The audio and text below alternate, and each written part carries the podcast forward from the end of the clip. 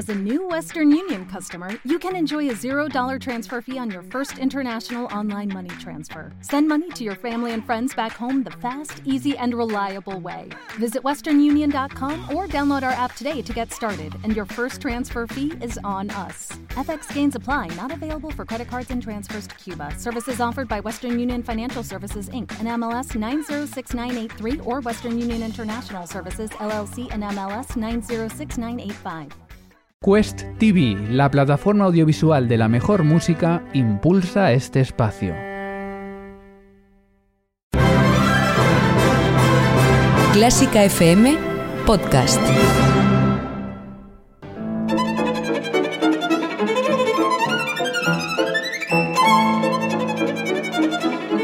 Hoy toca con Carlos Iribarren.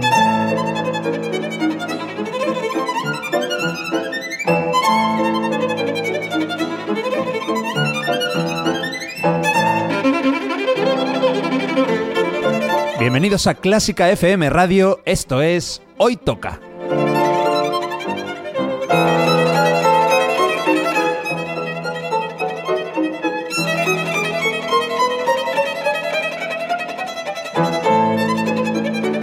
Vamos a escuchar música de calidad, de primera categoría. Algunas piezas son conocidas, otras no tanto, pero todas tienen algo en común. A mí me encantan. Espero que disfrutéis escuchándolo tanto como nosotros haciéndolo. Y por cierto, podéis y debéis seguirnos en Twitter, en Facebook y en Instagram. Esto es Clásica FM Radio.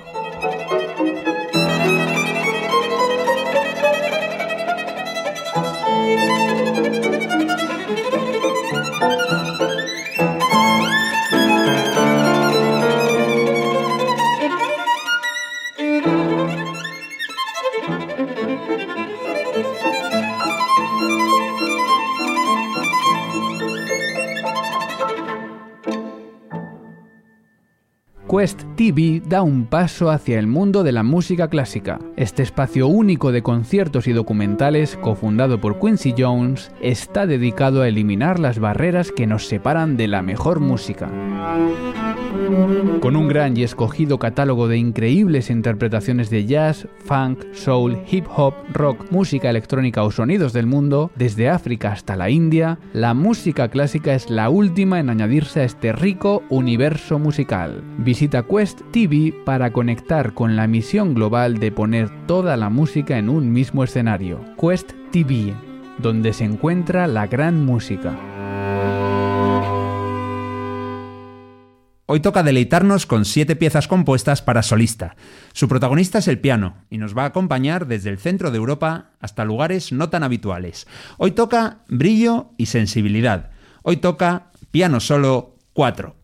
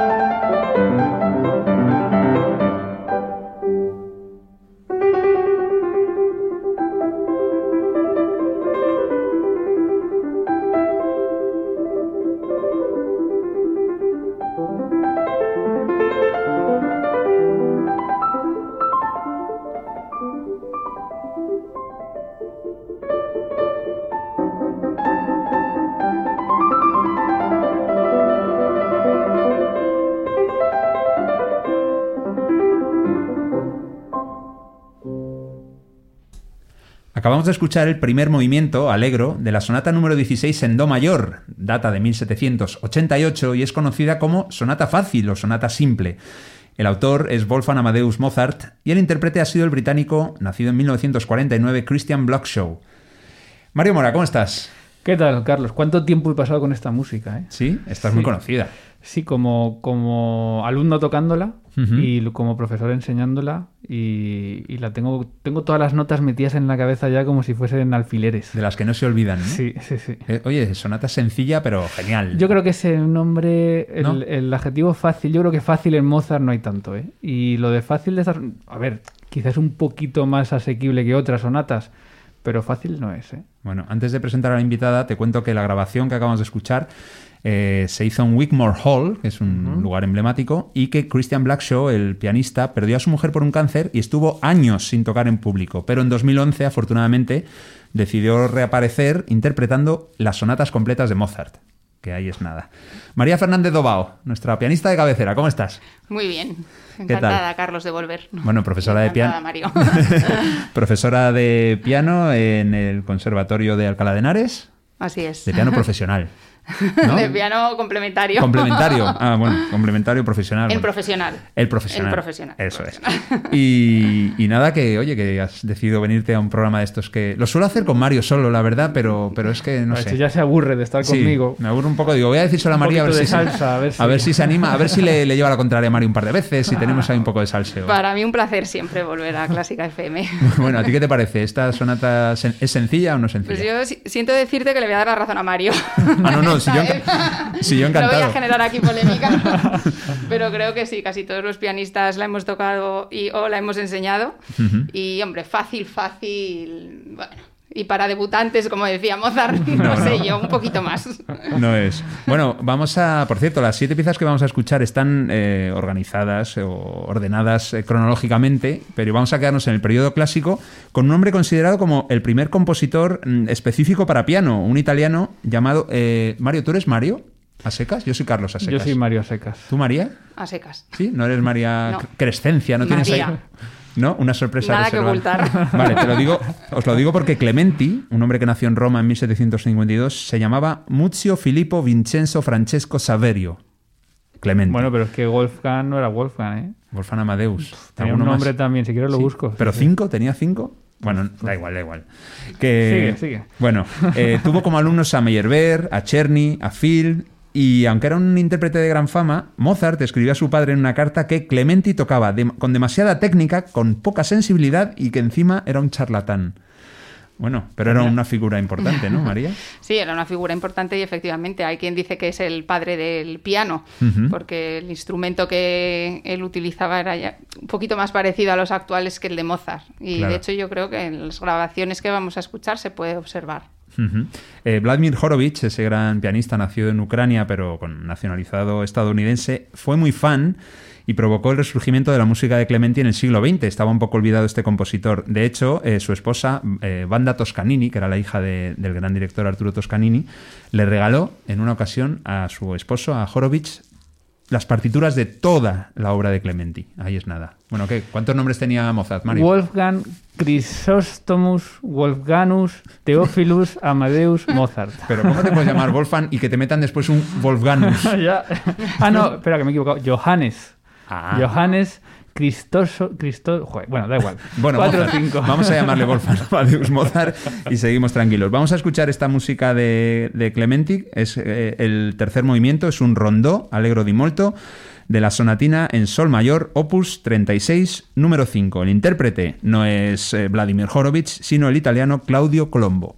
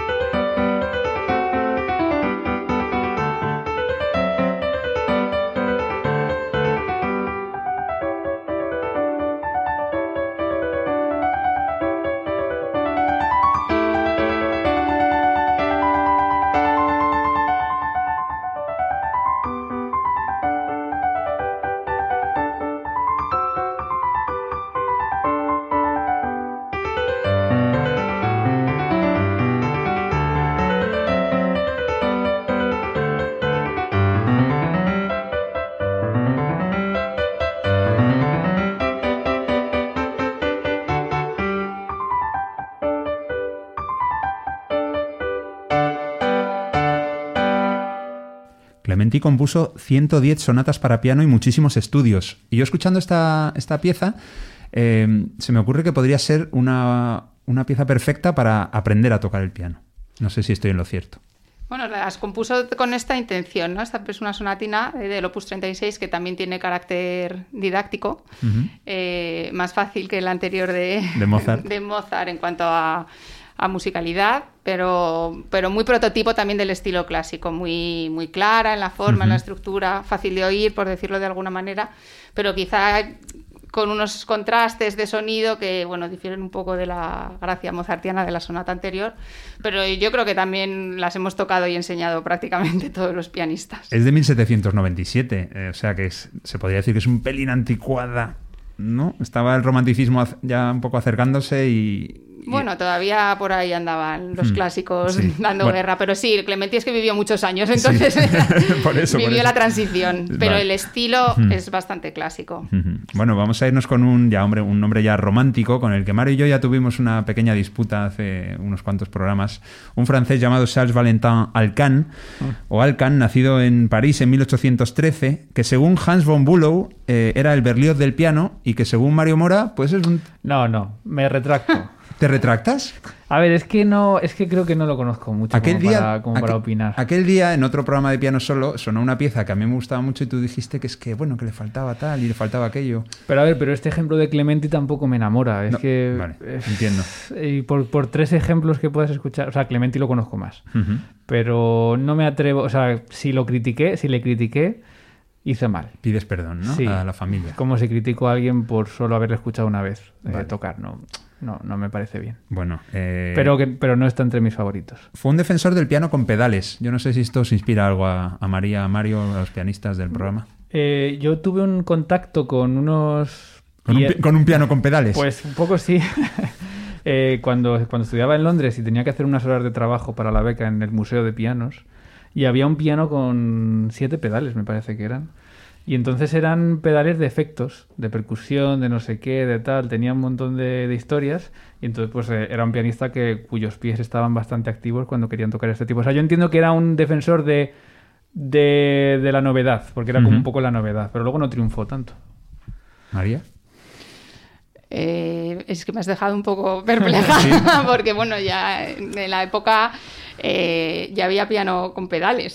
Ya, Entonces, pero... o sea, yo no había oído nunca lo que acaba de contar Mario. Sí, era de, curioso. De los siete pedales, pero no sé si Alcan se referiría a los siete pedales o a los pedales que ahora conocemos. Bueno, habrá que investigar más en la, en la vida de este hombre. Lo que vamos a escuchar es una pieza que pertenece a su obra Bocetos, que es esquís, ¿no? En francés.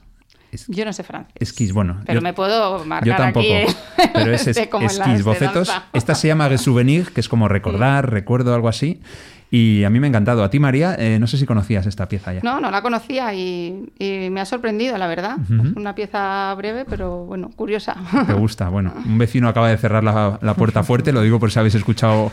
No era un, no era un pedal del piano de, de Alcan, ¿eh? Bueno, de Logan Martin, un, un músico francés, el pianista que empezó su carrera en 1977, es el solista al que vamos a escuchar que es un hombre que ha basado su carrera en tocar Haydn, Bach, Chopin y Schumann y al mismo tiempo ha tocado también, ha reivindicado la, obra de autores franceses como Alcan, como Onslow, Dubois, Mel Bonis, mucho menos conocidos.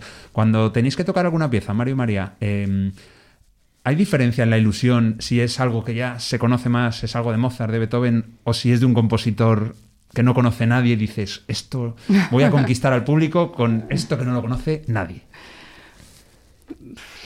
No sé, porque eh, al final yo creo que cada vez que te acercas a una pieza también es un poco como la primera. Uh -huh. Si tocas una pieza que has tocado hace muchos años, para mí por lo menos la sí. sensación o la ilusión es como de pieza nueva. De volver a empezar. ¿Y tú, Mario?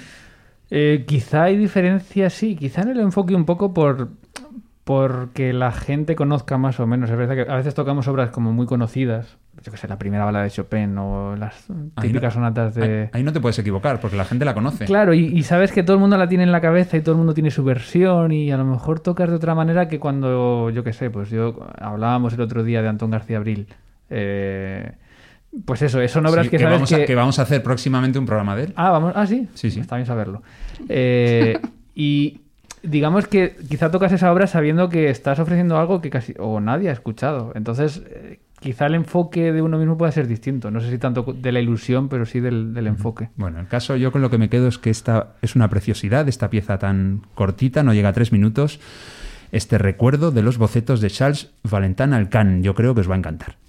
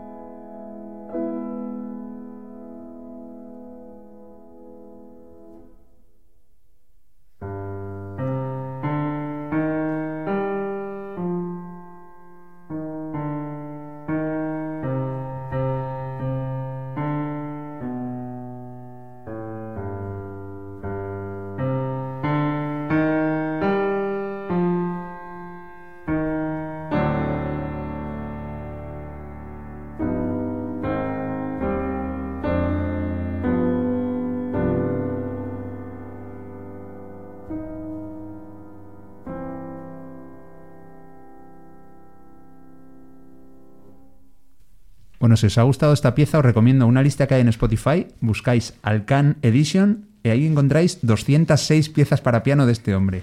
Y si, y si no nos ha gustado, ¿qué lista buscamos? Pues vete a dar una vuelta y tómate una piña colada, yo que sé, lo que quieras.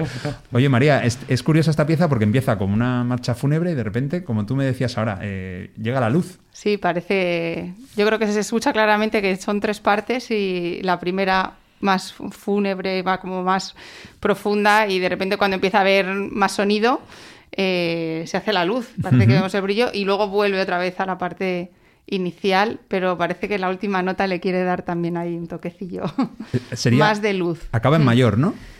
Pues acaba en mayor, sí, ¿no? Con la última. Lo que pasa es que la, justo la nota anterior es de menor, o sea, que genera un tono, un, mm. un, contraste raro. Igual es mm. eso lo que a mí me gusta, que me sorprendan.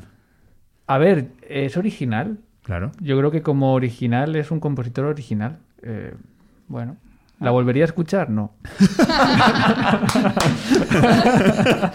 bueno, eh, para los que escucháis el programa más de una vez, pues nada, estáis en mi bando. Y ahora vamos precisamente, lo siguiente que vamos a escuchar también hay cierta controversia entre Mario y yo, pero bueno, son gustos, son gustos y yo quiero saber de, en qué equipo está María. Me voy a mojar. A ver. Aquí pierdo seguro. Me voy a mojar. Creo que sé por dónde vas. ¿Sí? No sé, me imagino. Pues ¿Ah, no? no? es por un autor, ah. no, es un, ah, tipo de, es un tipo de grabación. Bueno, vamos a, vamos a escuchar... Vamos a escuchar música de Anton Arensky, un hombre que ya ha sonado en Noitoka, es un hombre importante que nació en 1861, justo el año en el que Alkan publicó la pieza que acabamos de escuchar. Fue profesor de Grechaninov, de Scriabin, de Rachmaninov, de gente muy importante. Y ojo, hay un glaciar que se llama Arensky, en homenaje a él, que está en el Océano Antártico. Podéis visitarlo cuando queráis. Eh, María, ¿Qué te ¿en, qué, me tengo que posicionar? ah, bueno, bueno, bueno. yo no me acuerdo tampoco en qué posición estaba. Vale, vale. No, primero os voy a hacer una pregunta así más técnica. Esta pieza pertenece a su obra 24 piezas características, ¿vale? En la que Arensky usa eh, las 24 claves mayores y menores. Tonalidades. Tonalidades, sí. Pues, es que lo he traducido del. del keys, ¿no? Lo he traducido del sueco, que venía este artículo em, esto, esto exactamente me lo podéis explicar. Son las 24 notas con el bemol, con el sostenido, me imagino, ¿no? O sea, las 24 notas. Hay, 12, 7 notas. Hay 12 notas. Esto es una información nueva para ti, pero hay 12 notas en vez de 7. Ya lo había escuchado antes. El dodecafonismo viene de ahí. Vale. Eh, entonces son 12 notas, que esto lo hace Bach ya con el clave bien temperado. Claro. Eh, y lo que hace es con cada nota tiene el mayor y el menor. Vale. Entonces 12 por 2, 24. 24, así de sencillo. Vale. Pues nada, eh, a, los que os guste investigar, pues os escucháis estas 24 piezas, vais viendo cuál es mayor, cuál es menor, etcétera, etcétera. Y ahora viene la controversia. Y es que lo que vamos a escuchar, ¿Mm? eh, eh, yo lo tengo en CD. Y vamos a escuchar a una mujer, una pianista rusa, muy rusa, pero que fue la primera que tocó al Albeniz en Moscú. Me cae muy bien. Y Elena Beckman-Sherbina esta mujer nació en 1882, con lo cual todas las grabaciones que hay de ella pues son las más 1940, 50. El sonido, evidentemente, pues no es el actual, no, no había los equipos de sonido. Entonces, vamos a escuchar una pieza grabada en esa época y con la calidad de sonido, evidentemente, menor. Pero a mí me encanta escucharla. A mí no me importa para nada. Y sin embargo, Mario, que es un chaval ya nacido en la época digital, pues dice que no, que él quiere escucharlo todo perfecto. María, ¿en qué equipo estamos? A mí es que me gustan los vinilos antiguos también. Toma, toma y toma. No, pero yo sí, sí, también entiendo perder en esto. A ver, es que quizá con piano es distinto, porque con piano sí que a mí también me gusta escuchar a veces jugar los grandes, grandes, grandes, que no han tenido la oportunidad de grabar con, con medios actuales pues escuchar grabaciones muy antiguas, pero tienen algo especial. Pero me pasa más con la orquesta. La orquesta me gusta escuchar la calidad de la orquesta, escucharle en estéreo, escuchar los contrabajos cómo salen, ¿sabes? Y eso con las grabaciones antiguas es muy difícil. Bueno, pues vamos, tienes razón. Bueno, te has subido un poquito a nuestro carro, pero no te... Sí, vas como empujándolo al lado, pero no te has subido tampoco arriba. ¿Que, volveré a escucharlo luego? Seguramente no. pero si no lo has escuchado todavía, la pieza es una preciosidad, es buenísima. Espero que os guste. Es un, por cierto, no lo he dicho todavía, es un estudio en fa sostenido mayor, es a la que corresponde de las de las 24 tonalidades, es de su opus 36 número 13, de Anton Arensky, interpretado por la gran Yelena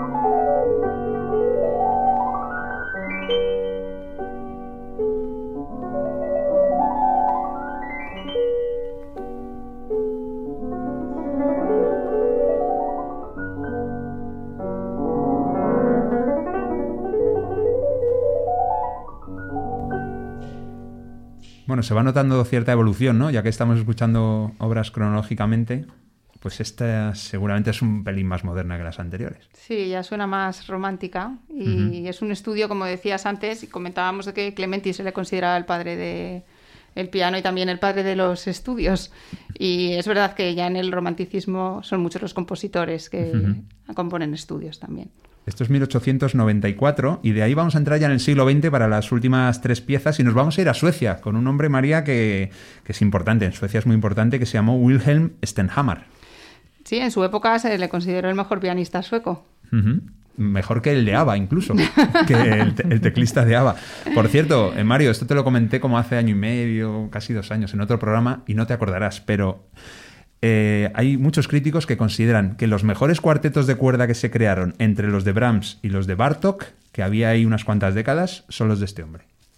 ¿Los has escuchado? Sí, me acuerdo que me lo comentaste. no los has escuchado porque tienes tiempo. se, me había olvidado ya el, nombre. Bueno, Niklas Sivelov, un sueco, profesor en la Real Academia de Copenhague, es el intérprete de este Molto Apasionato. Es el primer movimiento de o la primera fantasía de las tres fantasías de Wilhelm Stenhammar.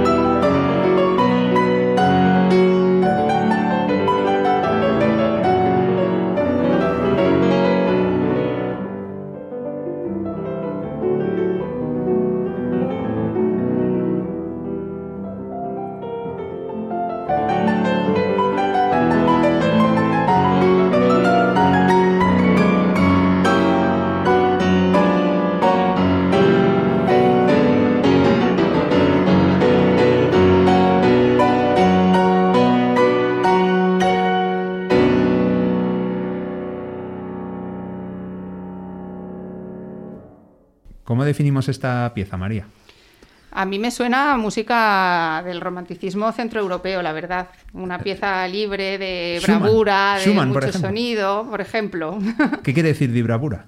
Como con fuerza, eh, Sí, sí, sí, muy brava, los italianos. Esta contrasta con la anterior y yo creo que también contrasta sobre todo con la próxima que vamos a escuchar. Sí, la próxima también tiene un aire del romanticismo ya un poco más a finales, pero totalmente diferente. Ya no es, digamos, esta pasión tan manifiesta, sino mm. un poquito más contenida la siguiente. Yo no soy mala persona, pero sí a veces soy un pelimpillo. Bueno, Mario, preséntanos al siguiente compositor, Karol Szymanowski.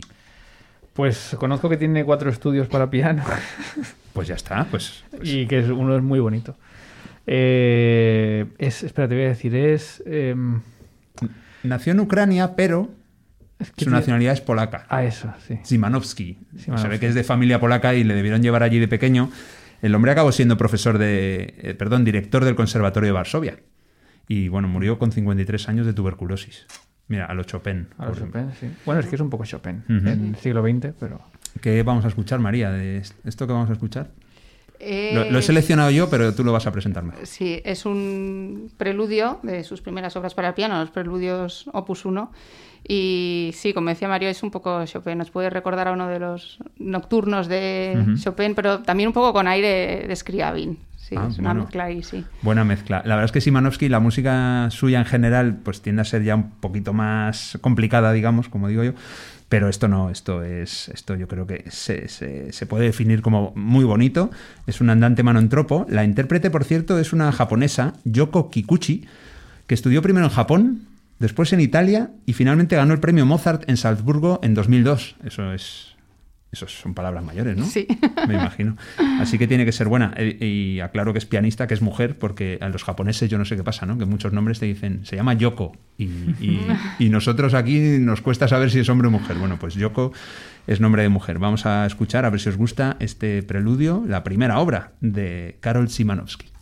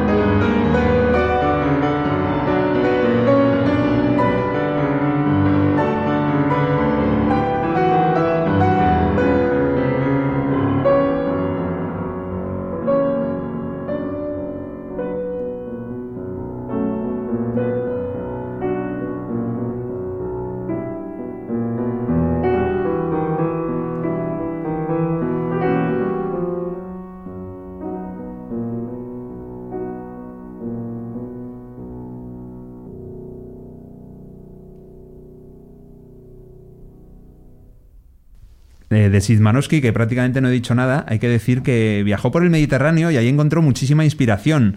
Él compuso una ópera que se llama El Rey Roger, que bueno, es bastante conocida, tiene cuatro sinfonías, dos conciertos para violín y además escribía, tiene una novela y poesía. Y yo no sé si María Fernández Dobao ahora mismo cómo tienes la faceta literaria, porque tú, tú has escrito también. Sí, la tengo un poco abandonada, la verdad. Escribí la novela, me abrí el blog, pero ahora por circunstancias está todo parado, pero lo retomaré. Estás estudiando mucho para algo importante. Estoy estudiando mucho, pero vamos, yo espero mm. ya en agosto retomar la escritura. ¿Cómo se llamaba tu novela? Infinito. Infinito, y punto final. Y punto final, de María Fernández Dobao. Ya sabéis, si queréis conocer qué bulle en la cabeza, o qué cuando la escribiste, no sé si has igual Si, queréis conocerme y contribuir a una buena causa, ¿eh? que se donan los beneficios ah. a, investigación de terapias de enfermedades raras de niños. Entonces es casi obligatorio investigar un poco ahí. Mario, que nos vamos a ir, que nos queda solo una pieza. ¿De quién es? De que, es de todos, es de dominio público, la vamos a escuchar todos, pero el autor, si te refieres al autor, es de tu queridísimo compositor griego Manos Hadjiyakis. Hombre, este sí. Este sí. Ya ha sonado música griega en, en, Hoy Toca, en un programa que hicimos de, ¿te acuerdas? De ciudades europeas, que dimos mm, un viaje con Carmen. Y acabamos precisamente en Grecia también. El músico era Nico, Nikos Mancharos, que es mucho menos conocido que este, porque este, María, es conocido. Hajidakis. ¿Qué hizo Hajidakis? Nos lo creemos. No, pero ¿qué hizo? ¿Qué hizo? ¿Tienes ahí? Sí, por una banda sonora. Es verdad que siempre hay aquí algún guiño al cine. Claro. contigo y la película Nunca en Domingo. Nunca en Domingo es una peli con Melina Mercury, que, era una gran estrella, mm. la gran estrella de la historia del, cine griego. Y este hombre también, y bueno, y en esa película aparece una canción que compuso él que se llama Los Niños del Pireo, una canción que descubrí con, en un disco de esta, de, la cantante griega esta, de las gafas. Nana Muscuri. De Nana Muscuri. Y es una canción muy bonita. Puede que sea la canción griega más conocida detrás seguramente de, la de Mikis Theodorakis y su Zorba, ¿no? Y su ah, Zorba griego. Bueno, pues Hajidakis también compuso la banda sonora de una peli que os recomiendo, que se llama América América, de Elia Kazan, que habla de la, de la diáspora o de la inmigración de, desde Grecia, Turquía, Albania, toda esa zona, a Estados Unidos. Es una peli en, blanco y negro muy larga, pero maravillosa. Y tiene un tema principal que es salvajemente bueno. No es lo que vamos a escuchar, lo que vamos a escuchar es una pequeña pieza que pertenece a una obra eh, que se titula Para una pequeña concha marina blanca, Dura solamente lo que vamos a escuchar, que se llama Sirtos, un minuto y medio. Y a mí me encanta. Mario, música griega para despedir. Buen sitio para irse este verano. También. Si nos dejan. Si nos dejan y si se puede. No sabemos si se va a poder. No estaría mal. Estamos como Poder salir un poquito. Pero vamos, que ya está, ya está aquí el verano. Me voy yo a Grecia y te digo que me ponga a escribir. ah, sí. hombre, ahí haces tu novela Mi gran boda griega, hay tres. Vamos. o algo así. Pues nada, María, que un placer, como siempre. Como siempre, muchas gracias por invitarme a los dos y encantada de volver siempre que queráis. Eso, mucha suerte en tus proyectos. Muchas gracias. Y nada, a saludar a todos tus alumnos de Alcalá de Henares, que ya sabes que yo nací allí, que es un sí, sitio sí, que Ya les tengo dicho que tienen que escuchar Clásica FM, que pueden aprender mucho. Estás ahí encima de ellos y, y te obedecen, ¿sabes? Y... Eh, bueno, ah. alguno que otro. alguno que otro. Mario, nos vamos con Danae Kara. Es la, solista que va a interpretar la pieza de Hajidakis. Te informo de que nació en Estambul en 1953, pero se nacionalizó griega y bueno, ha dado a conocer la música del siglo XX de su país de adopción. Me parece una buena iniciativa. No grabar siempre CDs de lo mismo, sino ofrecer algo distinto. Pues eso, de compositores como Hajidakis y todos los demás griegos del siglo XX que conocemos la verdad Estupendo, es que pues lo disfrutaremos. Unos pocos. Gracias, Mario. A ti, Carlos. Pues nada, nos despedimos con esta pieza que espero que os guste. Ya os digo, un minuto y medio, pero que hay que disfrutar también. Pertenece, yo creo que sí, a la mejor música del mundo. Al fin y al cabo está sonando en Clásica FM. Hasta el próximo, hoy toca.